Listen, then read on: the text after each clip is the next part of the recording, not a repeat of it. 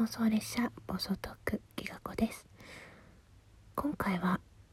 寝る前のおまじないについてお話ししたいと思います。これは美川さんのライブであの食いしばりについて話をしてた時に私があの歯医者さんからねおまじないを教えてもらったんだっていう話から収録する運びとなりました、まあ、おまじないといっても何て言うの？あの寝る前に自分に聞かせるみたいな感じですね。どうしておまじないが必要なのかっていうと私今ちょっと顎関節症気味で整体とかでもマッサージしてもらってるんですけど、まあ、ちょっと最近睡眠の質が落ちてるみたいだからちょっとしっかり早めに寝るように心がけてっていう風にちょっと整体の先生からも言われちゃったんだけどそもそもは8年10、8年9年結構前ですね。まだ私が都内で働いていた頃通っていた歯医者さんであのねすごい夜中夜中っていうか痛いと思っ口の中がね痛いなと思ってた時あのね下の下っていうのかな左下から顎の下側からねなんかもう一本歯が入ってきたんですよ。歯っていうかなんかこ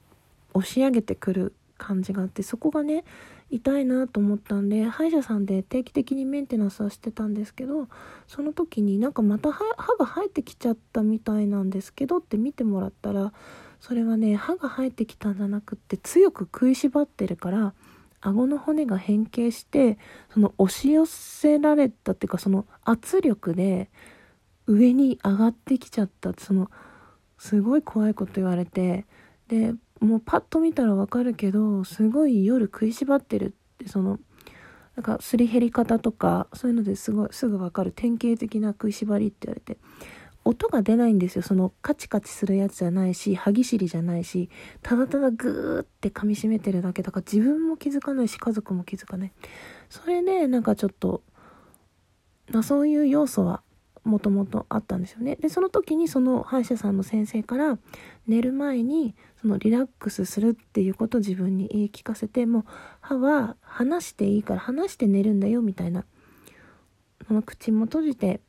ね、歯は離して、ね、絶対食いしばらないぞって食いしばらない食いしばって口口にさなくていいんです口に出さなくてよくってそうやって自分で一回思ってから横になる寝るっていうのがすごいいいんだよって言われてしばらくやって確かに改善されてたんですけどもうバタバタしてても最近ね整体にまるっとねワンシーズン夏の間行ってないっていうぐらいね何もしてなかったっていうか全くあの何もして本当そう何もしてないで正解だ。あの自分のケアの方はしてなかったんですね。歯医者さんも全然ね、うん、最低限しか行ってなかったんで。でそれでね、肩こりから仕事とかね、で、やっぱ肩こりくるんで、頭痛とか、吐き気とか、で、顎のちょっと不具合があったので、整体で行ったら、ねなんかおまじない知ってる？みたいに言われたら、意外となんかおまじない説ってあんのと思って、なんかその話をして収録することになって、そう。おまじないっていうおまじじゃないんです。自分で言い聞かせる。あの口を閉じることと歯を離すこと、うん、それを自分に寝る前に聞かせリラックスリラックスっていうそういう感じですね。なんか うまく伝わらなかったらごめんなさい。あのお便りください。もう一回説明します。そう。じゃあもうちょっとちゃんと話そうか、えー、まず寝る前に気持ちを落ち着けます。そしてリラックスする。そして自分に口は閉じる。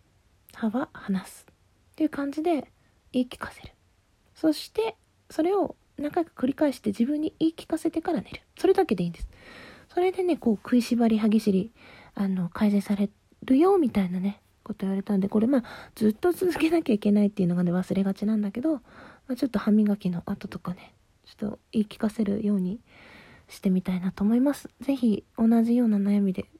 ねお持ちのお客様だって 同じように悩んでる方いらっしゃいましたら試してみてください。というわけで最後まで聞いてくださってありがとうございました。きがこでした。